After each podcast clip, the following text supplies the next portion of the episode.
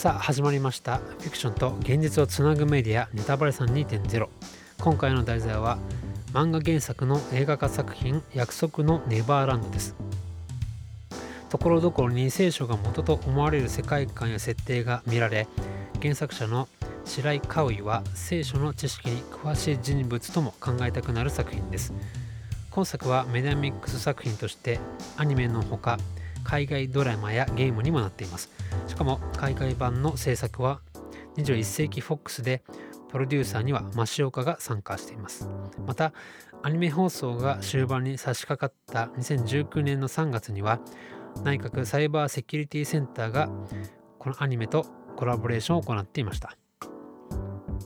最近ではプロパガンダがあからさまにひどくなりネットの情報とテレビや紙面での情報に明確な違いがあることが知られてきました。さらに相反するいくつかの勢力がマスコミを利用して自分たちが有利な情報を出し合っています。つまりニュース記事をそのまま文字通り鵜呑みにすることは危険だということです。ラプト理論プラスアルファというサイトでは児童相談所などの主な目的は社会を混乱させるための人員を育てる組織だということが明らかになっています。そして今作の舞台となるのは身寄りのない子供たちを育てる孤児院です。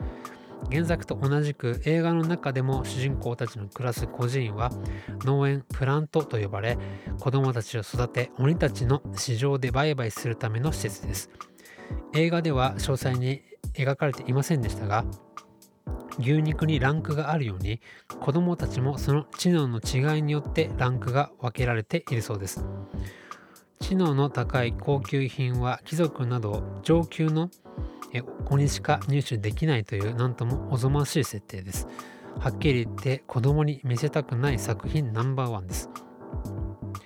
ネタバレさん2.0では映画やドラマなどの映像作品のストーリーからその物語のモデルとなった人物はいるのかさらに同じような事件が実際に起こっているのかなど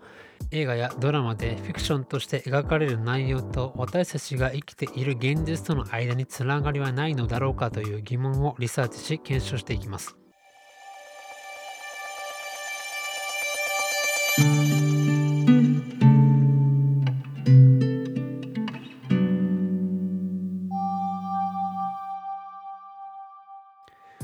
今作のタイトルの約束の意味は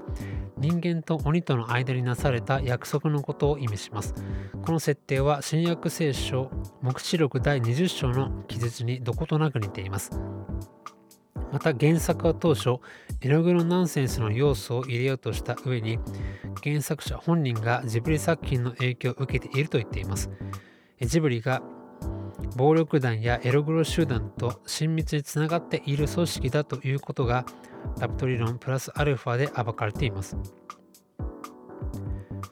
劇場版約束のネバーランドは現実にある人身売買や児童誘拐などと思われる描写のある映画でした。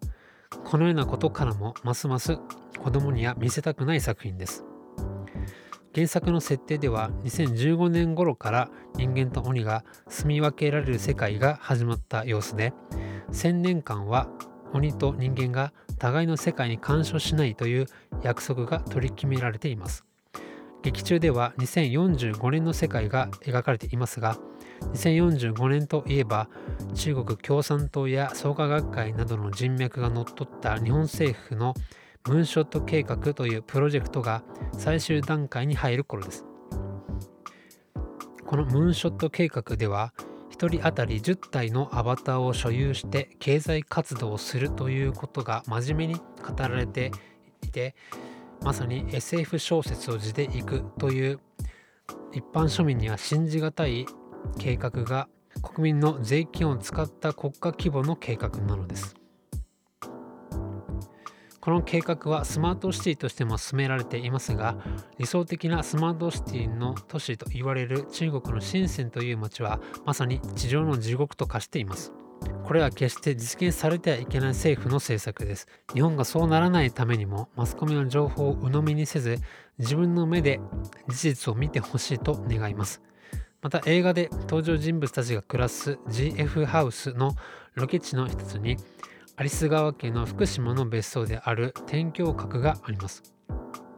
日本の宮家のアリス川の名前の由来にははっきりしたものがないとされていますが映画産業で有名な京都の渦政にはアリス川という地名があったそうです。ちなみに朝ドラの「カムカムエヴリバディ」でも劇中で主人公たちが暮らす町として登場するのが渦政でした。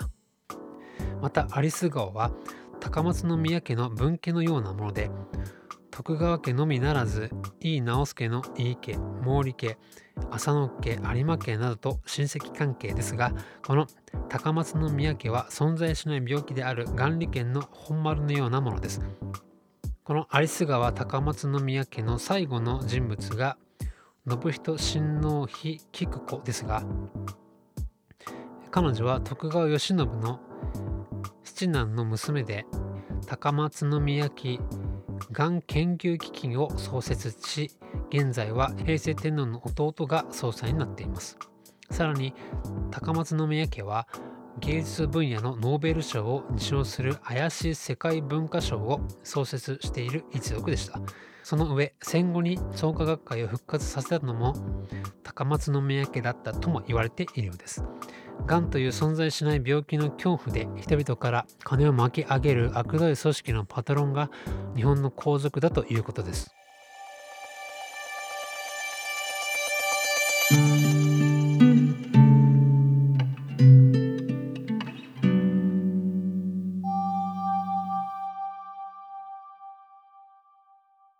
そして何よりも驚いたのが鬼たちは人の脳を食べないと知性を保てないという設定でした。今作の世界観では知性が高い子供ほど高値で売買されその子供たちを入手できるのは上級の鬼だけとされています。日本では悪魔崇拝が未だに陰謀論だと思う人が多いかもしれませんが悪魔崇拝者たちがかかる特急の病気にクール病があります。かつてメルケル首相が公の場で震えが止まらないという姿が目撃されましたがこれがクール病の症状の一つと言われています。メルケル首相はその後間もなく首相の座から降りました。またパーキンソン病もクール病とほぼ同じで池袋でひき逃げ事件を起こした飯塚幸三はすでにその病に侵されているようです。パーキンソン病もアルツハイマーもそのほとんどは専門医など医者の言う通りに薬を飲んだりすることで引き起こされますがこのような医者たちのせいで薬害として様々な病気が作られています。とにかくまず私たちが知るべきなのは基本的に薬は毒であり量を多く飲んだり長期的に利用することは避けることだと思います。本来人間はサプリメントがなくても健康に生きられるということです糖質制限もヴィーガンもお金や労力がかかる上に最終的には健康になれない嘘の健康法です。ですので間違っても大麻は体にいいというような嘘には騙されないでください。本当に持続的な健康は大麻に頼らずとも手に入れることができます。映画で主人公たちは彼らが生まれ育ったプラントの真実を知りそこから逃げようとしますが子供たちにとっての親であるシスターからはここから逃げることは諦めろと言われるシーンがあります。これは嘘の情報ばかりに覆われている今の私たちへ向けて今の現実の世界を受け入れろと言っているようにも解釈できます。このように希望的なメッセージとともに絶望的な状況を受け入れて生きろという真逆のメッセージを入れ込んでいます。このような意味でも子供に見せたくない映画と言えます。ということで今回は約束のネバーランドで描かれていることが悪魔崇拝の世界にとても似ているということをお伝えしました。本当の希望は今作では描かれていませんでした。インチキや詐欺ができなくなる世界が来て本当に心の救いになるような映画が作られることがネタバヤさん2.0の願いです。最後までご視聴ありがとうございました。それではまた次回もお楽しみに。